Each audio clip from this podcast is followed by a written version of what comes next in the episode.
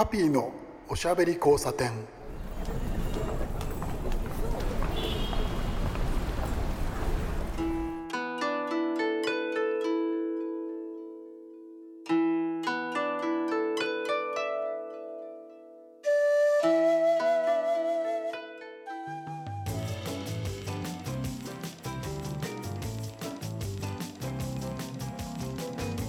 皆様明けましておめでとうございます、えーお正月ですけれどいつも通り聞いていただいてありがとうございます。ハッピーこと飯塚敦です、えー2021年、えー本年もよろしくお願いいたします、えー今年も変わらずに放送していきたいと思っておりますんで、えー皆さん聞いてくださいね。まあ、お正月ということで皆さんどういうふうに過ごしてらっしゃるでしょうか、えー2020年、えー振り返りますとなかなか本当にあの何て言うんでしょうね僕らが生きているうちでこんなことなかったんじゃないぐらいかの、えーすごい、えー激動であったわけなんですけれど、えーそういう中でまあ皆さん本当に工夫をしながらいろいろ日々を送ってらっしゃったと思います、えー今年2021年はですね、えもう少しいい年になるといいですよね、えーそんな感じであの、えお参りに行ったりとかしてらっしゃる方もいると思うんですけどそのねお参りのスタイルなんていうのも、えちょっと変えていかないといけないっていうところがねあったりとか。まあ難しい時代、えそういう言い方もできますけれども。そういうのありながらですね、えーそれをお付き合いしながら、えー今年は上手に、やっていこうと思います、えーそれより何より本当にあの、まあ、ワクチンであるとかそのあれです、ね、病気自体収まっていくといいなっていうのが、えーあります。本当にねあのお参りなんていうあのお話がありますけれどあれえっ、とですね神様を信じる信じないって話で言えば、まあ、あの人それぞれだと思うんですけれど、えー人の思いが集中したりとかですね、えー神様にお願いをするお祈りをする、えそれによってですね自分の行動が変わったりすると思うんですよ、え宗教があるない信じる信じない、えそういうことではなくて何か自分で決めてお願いをしてその中でいろいろなことをね、えー行動が変わっていったりとかっていうのが大事だったりするんじゃないかな、えそういう、えー今年にしていきたいなと、え思います。そういうことでですね、あのースーッとゲストコーナーに行っちゃおうと思ってるんですけれど、えースーッとって言いながらそこそこ喋りましたけど、えー新年第1回目ですね、えーゲストなんですけれど、マロンさんなんですよ。あのもう先に言っちゃいますけどね。あのマロンさん、あのえー僕がですね大変にお世話になっている、えーフードスタイリスト、えー元祖なんですけど。そこら辺含めて皆さんあの、えーマロさんのお名前は知ってると思いますけど知らない方にもね、えー、とマロさんの、えーお名前と何やってるかっていうのを知っていただきたいと思っておりまして、えーご紹介をしたいと思います。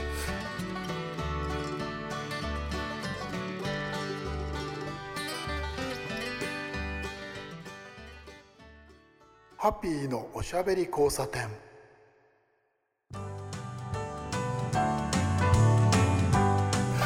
まして明けましておめでとうございます。おめでとうございます。マロンさんです。ね、これも何回やってるんですか、これ？はい。十、はい。十何回目。そしてまた今年最初のゲストではい。呼んでいただきましてありがとうございます。ありがとうございまうすますます。ハッピーニューイヤーって感じだけど。ね。そうよね、今聞いてましたけど、そばで、はい。去年はいろんなことがありましたよね。もう僕にとってはもう長い長い長い一年。だった。はい。やっとこう開けてもう本当に去年の12月うんうん。ですけど、去年の12月にもうすでにもう気分はもう2021年でした、はい。僕は。長かった。だから短いっていう人もいるんだけどいや僕は毎年あの、はい。スピード感も、まあ、師走なんて言いますけどもう12月も長かったですし、ええもう気分は今バレンタインよ、バレンタインデーぐらい。今日でもお正月ですもんね。まあハッピーさんもすごいラジオの番組をね、はい。やっぱり偉いよ。続けていくのは大変なことでございます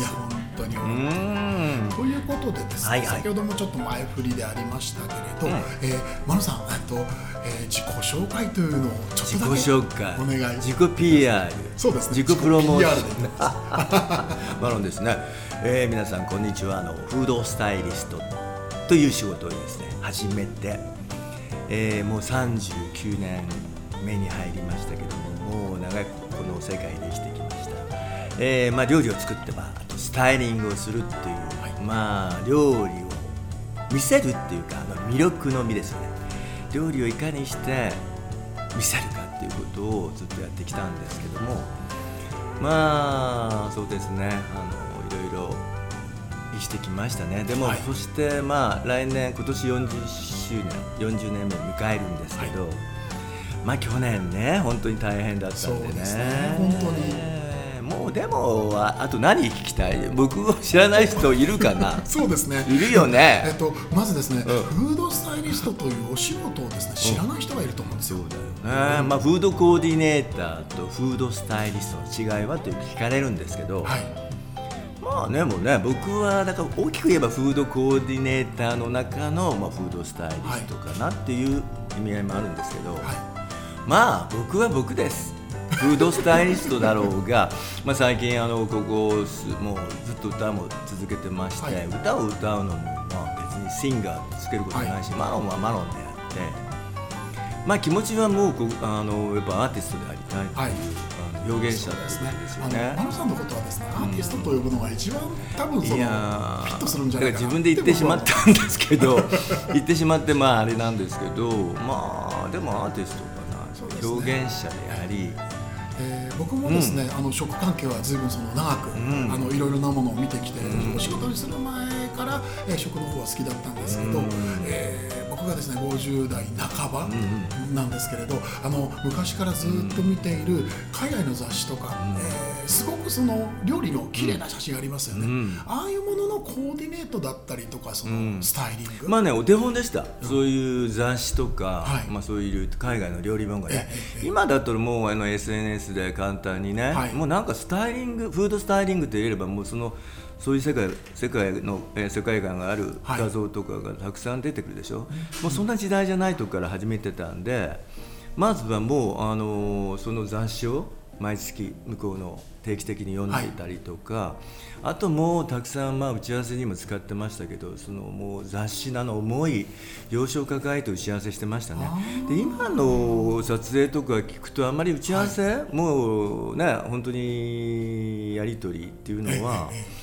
なんかすごい違いますものね。昔はやっぱり必ずどこかで打ち合わせをして、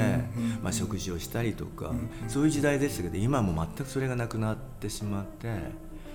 まあでも気持ちはね、まあ、そういう本当に昔のあの気持ちで仕事はずっと続けてますけど。はいそもそもあ。れですよね、まあうん、あのフードスタイリングというその言葉っていうのはマロンさん以前には日本にはなかった、ね、なかったなかった。それで、僕が22ぐらいの時かな、はいあのテレビですよそれこそ。テレビ番組。まあテレビがまあその頃は主流でしたからね、はい、テレビ見ててなんかニューヨークを舞台に活躍している、まあ、まさにフードスタイリストとい。う方がいまして。でも日本にはまあスタイリストはいたんですよ。例えば洋服のスタイリスト、はい、それからインテリアのスタイリスト。でも料理っていうのがなんかクッキングスタイリストとか何か料理スタイリストとか、まあ、言われてまだあの雑誌の編集者が例えば食器を、えー、自分で調達して、はい、まあ、撮影現場に持ってきてという時代で、まあ、編集兼スタイリストみたいな方もいたんですけどもう僕はもうそれをスタイリスト一本でやりたいって思ったのが。まあそう22、まあ、3ですよね、それであの番組の中でそういう方がいらっしゃって、はい、もうとにかく見るものすべて僕にとってはまあ素晴らしい世界だった、はい、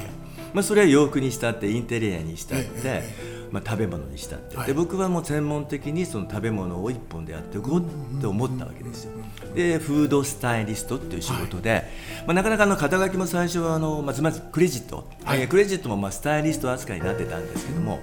まあ、どうにかそのフードスタイリストを確立させたいなと思ってずっとやってきた。まあ一時代を作ってジャンルを作ってきた方というのはマロさんなんですよね、まあそれを見てた方たちがやっぱり僕よりもやっぱり少し下の方だけども、はい、時々あの雑誌の切り抜きをね持ってるとかさ 僕の連載してたやつを、もうほんとも女性誌はやってましたね。まだ数も少ない時代だった80年代、まあ、90年代また変わりますけどね。でですねあの皆さん、うんいつもここ、えー、岩本町です。東京秋葉原のそばにある岩本町という、うん、えー、スタジオ、えー、岩本町という町にあるスタジオからお送りしてるんですけど、うん、このスタジオの名前がですねデジタルキッチンというんですけど実はここマロさんのプロデュースなんですよ、ね、あのすぐそばにね見えますけどね、はい、見えますけどここのフロアにちょっと、はい、その辺にあるんですけど、まあ、皆さんちょっと、ね、大きなアイランド型のキッチン。そうなんです。ここを3年ちょっと前に、はい、えー、作ったんですよね。ね、まあ、マロンプロデュースで関わってここをスタッフとして。いわばここはあれですね。マロさんの秘密基地。まあでもねね。3年ちょっと前によくね僕言ってたのよね、はいあの岩本町から配信をするとこの岩本町、まあ、秋葉原近いんですけど、はい、何か岩本町から今日は配信しますみたいなフレーズで、うん、なんかそういうことをあのスタッフと話してたのを思い出しますよね。はい、岩本町からさっき、うん、あの飯塚さんハッピーさんがおっしゃったように、はい、ここ岩本町からお送りしておりますみたいなことをできたらいいねっていうのはもう3年ちょっと前ぐらいから話して、ね、それがねあのちゃんと実現してどんどん、あの番組がいろいろ広がっていったりとか、ね、いろいろメディアが入ったりとか。面白いです、ね、特にここ今日去年10月ぐらいからですよね、はい、YouTube 事業の方もね新しく展開してますしね。あの僕がそのマロさんと知り合ったっていうのはちょっとあのあれですね。えー、っとあれはグルナビさんがやっているそう、うん、あのとある、えー、サイトなんですど。こだと何大使館でしたっけ？ねあの最初お会いしてそれから、はい、まあすぐは会ってないんだけどパーティーでしたよね、まあうん、パーティーでそれでご縁あって、はい。まあ1年ぐらい2年？そうですね、うん、でまた再会したんですよね、うん、であのマロさんがその僕のことをそのお誘いしてくださって、うん、それでね一度ここにまあここでまあ去年は大変でした。あのイベントもできなかったんですけど、はい、あのマロンのイベントにえハッピーさん来てくれたりとかまあでそれでまあスタッフさんとねいろいろこうまあ交流も持ってくださってでこういう番組も去年ね、はい、えーご縁がそれでできてこちらのあれですね代表のあの方と、うん、えー、仲良くなじゃああの僕もということでお世話になることになって、それでまあ僕もマノさんのこの秘密基地で、いろいろ活動もう今やもう秘密基地じゃないかもしれないね。ね、もうかなりもう皆さん知ってますよ。みんなが知るという、ね、なんかまあまあこの、まあ、マロの業界の方たちも、はい、何あそこなんだろう。最初はなんかレストランでもない、はい。えー、スタジオでもないっていうそういうコンセプトで立ち上げただから一体何やってるのって あの言われたものだって何人かに、はい、説明難しかったですよ、うん、でもまあ僕たちの中にねこう確固たるこう何か一つのスタイルを作りたい、ところがまあその中にいろいろねマロンさんと僕で、えー、生放送をやっているそうなんです不定期ですけどはい、はい。えー、あれは YouTube、ね、マロンとハッピーの、はい、えー、スパイシーな夜あれもいい、ね、YouTube ライブライブですなんかほらこの間ハッピーさんがさ、これこの番組がなんかすごく癒されるって言ってたよね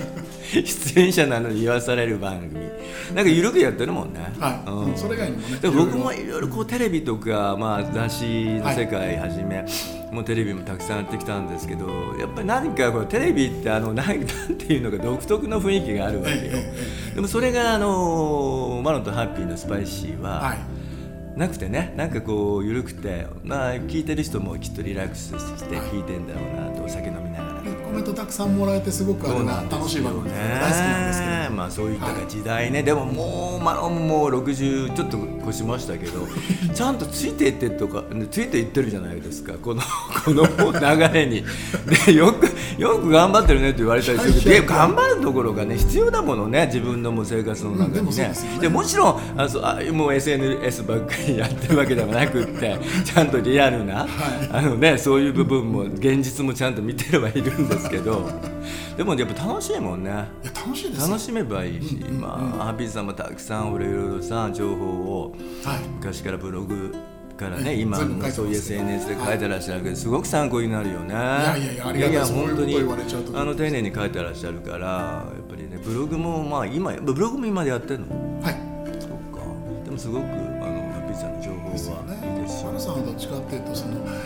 まあ自分発信もされてますけど、うん、SNS で、どちらかというとあのメディアで発信することが多いです、ね、まあね、今までまあテレビもね今ちょっと補足の番組とかやらせてもらってますけど、はい、もうちょっとねこうテレビもやりたいけどねやっぱ世の中が少し変わってきてるからね。そうですね。ちょっと空気も変わって、うん、まあその発信の仕方もね随分変わってきましたしね前と。ところでマ野さん、えっとですねせっかくお正月なんで、うん、えー、ちょっと伺いたいなって思ったことが実はありましてですね、はいはい、えー、マロさんの、えー、故郷ですね、うん、はい、にある、故郷ね、えー、例えばお雑煮、うん、とあとおせち。どんな感じかなっていうのが変わらないですよ。あのー、マロさんどちらでした僕はですね、はい、長崎県の対馬っていうところに生まれまして。えー、海ですね。海です島島に生まれたんですけどまあすぐ生まれてから、はい、えー、と佐賀県の、はいまあ、今では唐津市ですね。昔は東松浦郡っていうところだったんですけど、うん、まあそこの出身で、はい、小学校中学校高校、えー、までは、えー、地元にいましたね。で高校卒業してから大阪経由東京。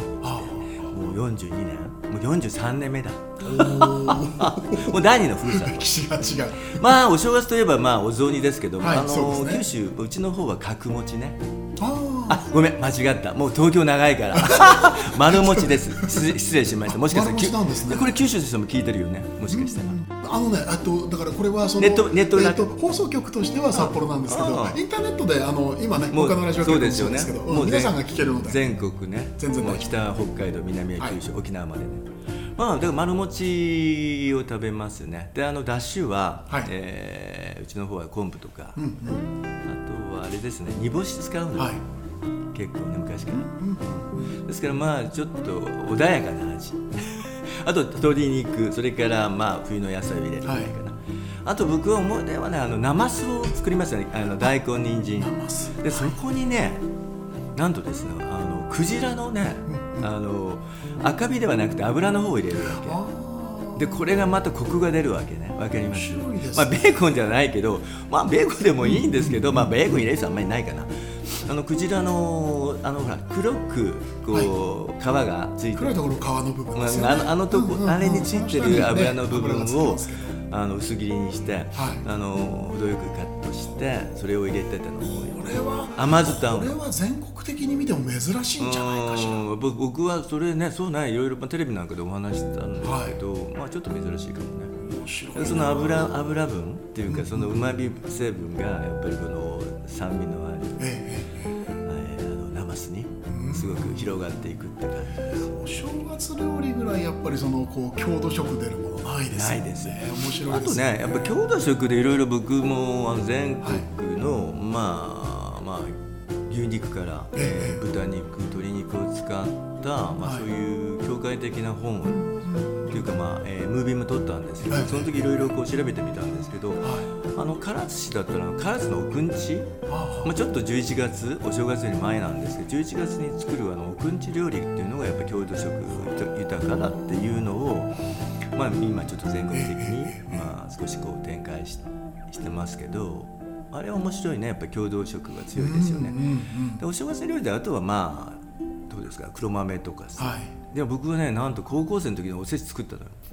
こ ちょっと待ってください。高校生の時におせちそんな子いないと思う。今だったら。今はあんまりこうねお家で作らなくなりましたけど、はい、僕はね母の多分ね婦人誌の付録か、まあ、本誌の中のそう特集ページを見てたまあ、それ切り取ってまあいやまあそういうタイプでしたね。もともとマロさんはだからお料理が好きだったんですね。本当に研究してたのは小学校よ 僕料理を研究するって言えば料理研究家とかあるけどもまあ一番研究楽しいイコールもう小学校の時じゃないやっぱり基地に立って。でまずは九州ですからまあもう今じゃ古臭いことでも男尊教あの女子女子あの何男尊？なんですか？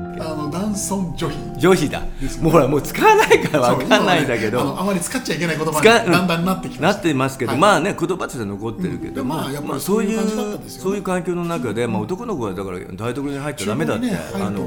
よくおばおばちゃんにね。でもそれをうちの母とか祖母、はい、まあ、父もそうですけど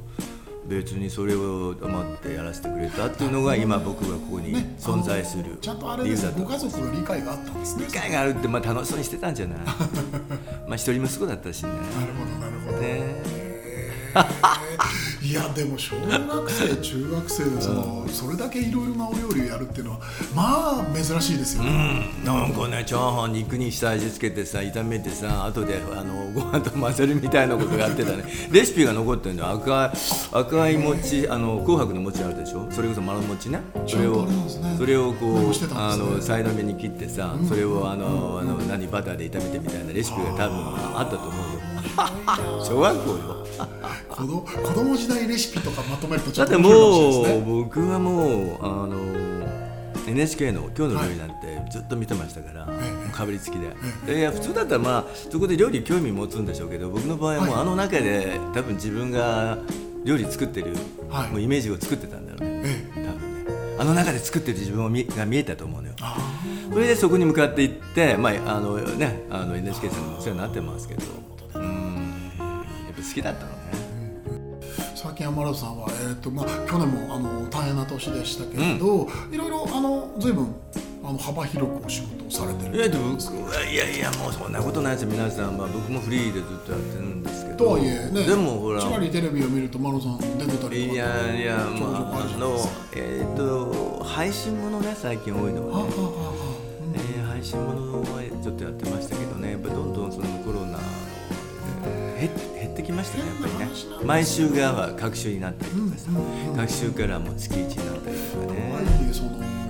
そのなかなかその僕の方の仕事がその外食を紹介するというそのミッションがあるんですけど、うん。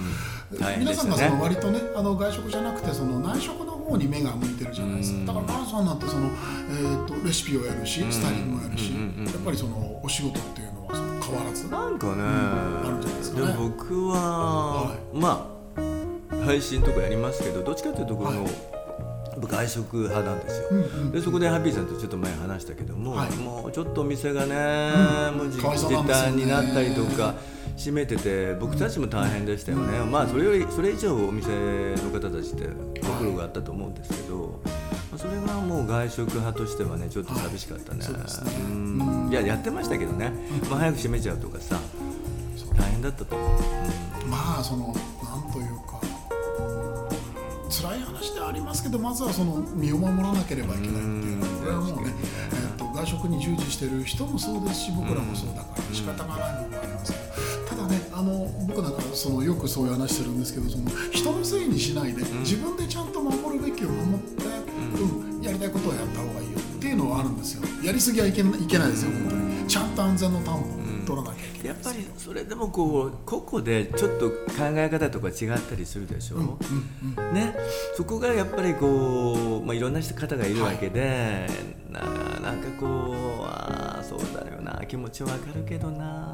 っていうとこもあるし何かこう価値観とかがもう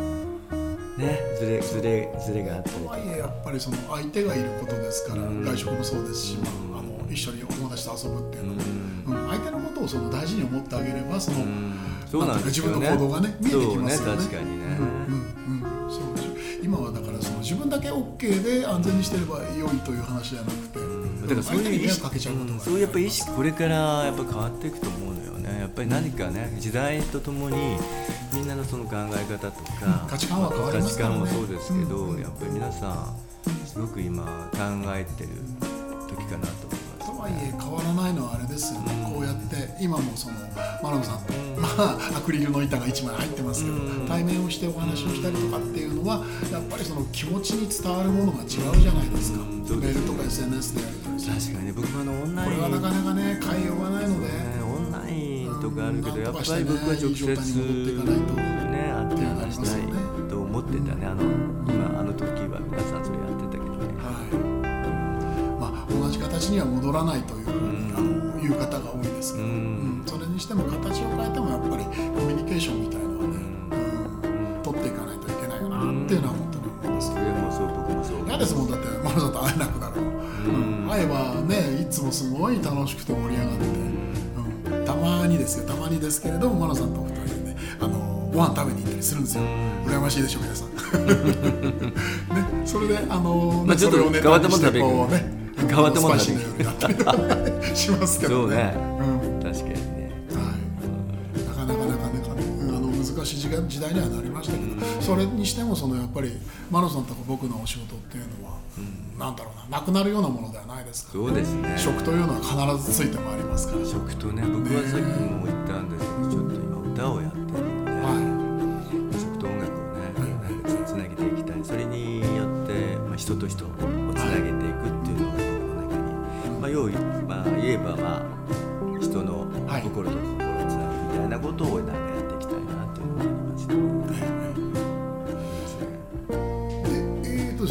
だもう少し時間はあるんですけどぼちぼちですね、うん、あの告知なんていうのがあればって思ったんですよ、うん、マルさん、えっと、僕いいんですか？去年からテレビやってらっしゃるあの去年からですね、ABC 朝日放送テレビ。大阪ですね、えー、朝日、はい、えーと、テレ朝系ですよね東京でいう、えー、っとあのえー、N えー、あれは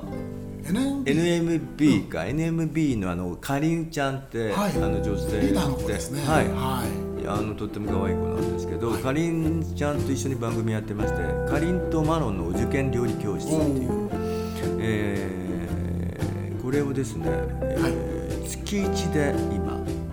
してます、うん、えっ、ー、と朝の番組なんですけど朝番組。そう結構長寿番組らしいんですよ、この番組は昔からやってるっていうで大体、えー、午前の7時半ぐらいから放送してるんですけど月1でやらせてもらってます、あのマロンズネットあの私のオフィシャルサイトにも掲載してます。ので、はい、そこ見ればね、はい、あのみんな一通りマロンさんの情報が書いてあります、それとやっぱりラジオなんですが毎朝サンデーエッセイっていう毎朝って番組までサンデーエッセイっていう、はい、日曜日6時半、まあ、6時台後半ぐらいですよね、はい、まあえっ、ー、とまあ1月あさってですね1月3日えー、放送なんですけども、はい、もしかしたらその予定が、まあ、入ればちょっと変更になるっていう可能性もあるんですけど、はい、まあ、今このラジオもやらせてもらってますよ、まあ、一人語りで喋るんですけど、まあ、日常のちょっと気づいたこととか気になることを何かマロンの目線で、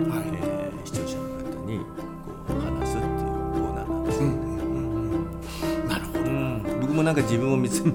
め直すなんてあれですけどちょうどいいこう番組に出させていただいて自分のためにもなってますけど、そうですね詳しくはですねあのマロンズネットで検索をするとですね、うん、マロンさんの情報すべて載ってますので、はい、活動もそうですし、うん、あのスターリングの写真とかもあったりとか、うん、あとレシピもありますし面白いコンテンツなので、ぜひ見てください。はい、あとマロンさんと僕で、えー、一緒にやっている、うん、えー、生配信ですね。YouTube ライブですけれど、えー、マロンとはぴいの、うん、えーおしゃべり子さんで点っていうとね、このおしゃべりクッキングじゃないからね。そっちじゃないです、えスパイシーな夜というのをやってましてスパイシー。これ結構ね続いてますよね。いや続いてますね、これもですね、えー、あのマロンさんのマロンズネットの方でも紹介していますしあとですね YouTube の方で、えー、ロックブックスタジオ、えー、という名前で検索をするとですね、えー、マロンさんとか僕とかあとはあのあれですね。あのやっぱりこのあの岩本町の、えー、このスタジオで、えー、いろいろ活動しているイン君、えー、ファインソン君、はい、えー、実はですねあの前回のクリスマスの放送に出た、うんえー、あれですね可愛すぎる料理研究家、うん、えー、彼のですね情報も載ってますし、えーと、動画がたくさんあるので、うん、ぜひぜひ、えーと、ロックブックスタジオあとビリーさんね。あの、フルーツに関してね、はい、あのベリベリーさんという方がいるんですけど、ベリーさん。もありますし、ね、面白いものたくさんあるんで、はい、えー、食に関するもの、うん、えー、コンテンツがたくさんあるので、うん、ぜひぜひ YouTube の、えー、チャンネル登録をよろしくお願いします、ね、まあ、何よりたくさん見てくださいね。チャンネル登録もお願いしますけど。ですね、はい、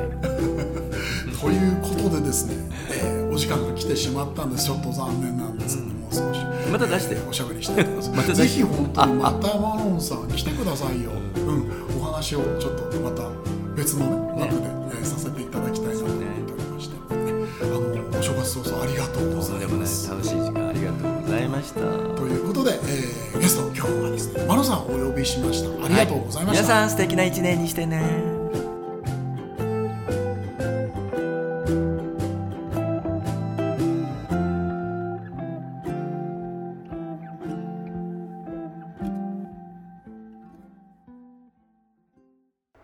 ピーのおしゃべり交差点。ということでですねお正月1回目のスペシャルな番組ということですね。マロさんをお呼びしました。で、えー、新年1回目の放送でしたけれど、えー、この、えー、放送まだまだどんどん続いて、えー、おります。2021年もよろしくお願いします。お相手はハッピーこと飯塚敦でした。